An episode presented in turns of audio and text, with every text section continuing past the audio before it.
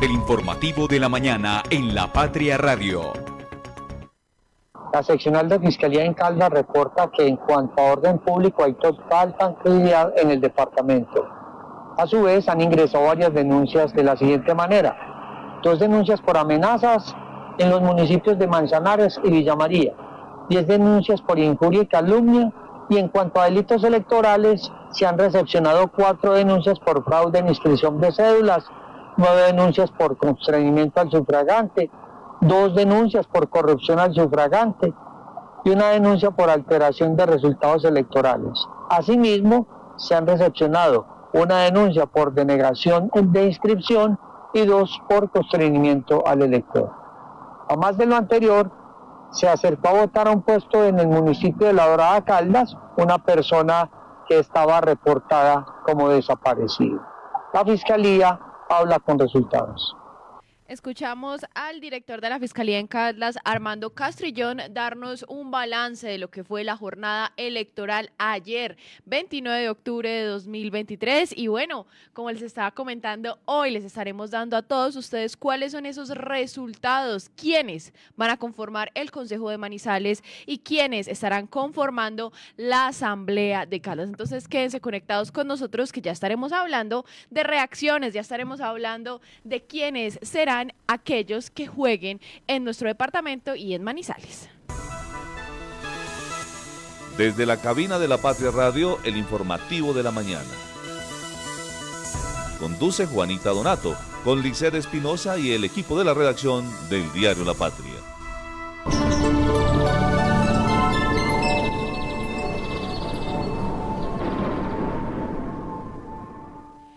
Bueno, oyentes, y a esta hora 7 y 4 minutos les contamos que nos encontramos a 14 grados centígrados en Manizales. La temperatura máxima que se pronostica para este inicio de semana será de 21 grados centígrados. Según lo que puedo observar, será una mañana muy gris, especialmente hasta horas del mediodía, donde empieza e inicia la probabilidad de lluvia en nuestra ciudad. Entonces, es mejor que carguen la sombrilla porque podríamos tener lluvias en este inicio de semana.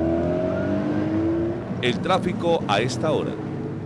Bueno, y a esta hora revisando nuestro mapa virtual del tráfico, lo que puedo observar es que por la avenida Santander hay varios puntos de movilidad lenta, bastantes puntos de movilidad lenta en la avenida Santander. Parece que en el inicio de esta semana, pues el tráfico no va a estar muy fluido. Por Plaza 51 está lento, llegando hacia Cristo Rey, casi hasta el multicentro Estrella podríamos tener esta movilidad lenta, incluso también por lo que es la Universidad Católica de Manizales. Muy lenta también el tráfico desde la avenida Lindsay, bajando desde el sector del cable, incluso subiendo en ambos carriles se presenta movilidad lenta. La avenida paralela, lento por el Hospital de Caldas, por el Colegio Rabasco y la vía Panamericana con problemas allí, con lentitud, llegando hacia el terminal de transporte de los Cámbulos. Esto por el proyecto del intercambiador vial de los Cámbulos. La avenida Alberto Mendoza, revisando por acá esta avenida Alberto Mendoza, pues puede presentar algo de movilidad lenta llegando hacia el Mercaldas de San Marcel. El Águila Descalza estrena en Manizales su gran éxito, Luna de Mier. Cristina Toro y Carlos Mario Aguirre, maestros de la comedia en Colombia, recordados por temas como el pan de queso de Don Emel en País Paisa, Me enamoré de mí en Trapitos al Sol y más de 40 obras que han batido récords de asistencia en el teatro colombiano, llegan al teatro los fundadores del 9 al 11 de noviembre a las 8 de la noche. Compre ya sus boletas en boletaenmano.com. Personas con soluciones energéticas es la idea que mueve a Gensa, una empresa con más de 400 colaboradores que trabajan por brindarle energía a su país. Somos Gensa, energía que conecta.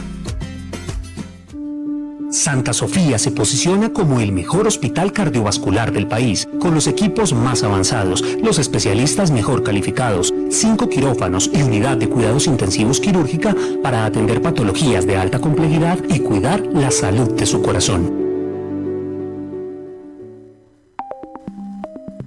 Encuéntrenos siempre en podcast. Escúchenos en Spotify buscando La Patria Radio.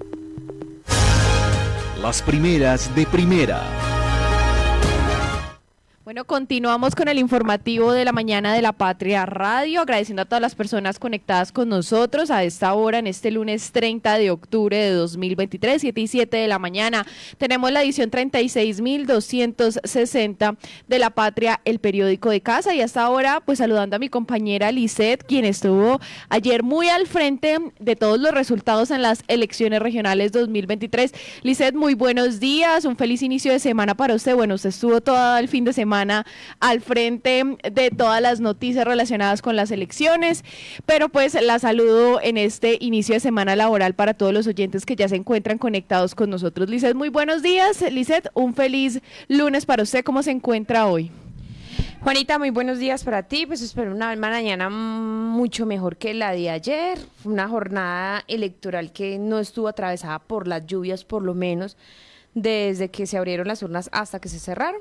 Por la noche sí sentimos un poco de lluvia y de frío, pero pues por lo general muy bien. Y bueno, acá muy ya eh, haciendo ya, como haciendo una mirada ya a lo que todo, a todo lo que sucedió ayer eh, en estas elecciones regionales. Bueno, Lisette, claro que sí, en nuestra portada de hoy pues ninguna sorpresa, ¿no? Ya lo habíamos comentado la semana pasada con la encuesta realizada por Inbamer, contratada por La Patria. Quedaban como ganadores a Jorge Eduardo Rojas en la alcaldía de Manizales y a Henry Gutiérrez en la gobernación de Caldas. Y ambos son protagonistas en nuestra portada de hoy. Ambos, pues, triunfadores ayer en esta jornada electoral. Sí, Juanita, yo creo que. Eh, lo de Jorge Eduardo Rojas, pues era ya algo que se sabía, no que fuera a ser tan eh, que estuviera tan acompañado como él mismo lo dijo y su esposa no, sí sabían que iban a estar respaldados, pero no tanto. Y digamos que eso es un mensaje contundente que hace pues la ciudadanía en rechazo a, a lo que se viene haciendo ese actual alcalde. Por el lado de la gobernación también sabíamos que era algo muy reñido, la diferencia no fue mucha. Eh, si vamos por porcentajes, pues Rivas sacó un 43.52% y Henry Gutiérrez un 46.25%. Es algo que también él tiene que pensar. Em, y además es un gobernador que tampoco superó la votación del actual gobernador. Entonces yo creo que Henry tiene un trabajo importante. Esperemos que en verdad sea el gobernador que la gente quiere y que no nos dé una sorpresa como nos ocurrió con Carlos Mario Marín.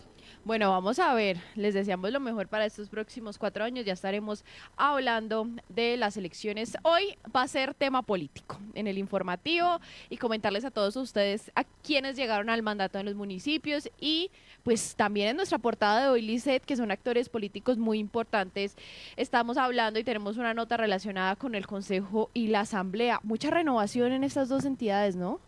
Sí, yo creo que es súper importante un castigo que le da la ciudadanía al Consejo, al actual Consejo, un Consejo que fue permisivo, que aceptó todo lo que hizo Carlos Mario Marín y creo que la renovación que tiene el Consejo, solo por unos cuantos que llegan, pues es, es fundamental. Ojalá de verdad hagan ese control político y que frenen aquellos eh, programas o acuerdos eh, que no estén o que no ayuden con el desarrollo de la ciudadanía. Creo que es importante en la Asamblea de Caldas eh, también cambia su, su, su, color y también, obviamente también ingresan pues caras eh, nuevas. Vemos que ese número de mm, partidos y alianzas y coaliciones que se dieron, pues de verdad pues no calaron fruto, muy pocos lograron eh, pasar o adquirir una curul, pero bueno, muchos quemados en la jornada de hoy, Juanita. Muchos, muchos quemados de los viejos conocidos. Bueno, lean hoy también, lista la fecha del Congreso Cafetero, el resumen de casos de accidentes durante el fin de semana en Caldas. Además, doña Juana el top está en el top 3 de las cárceles desde donde más extorsionan.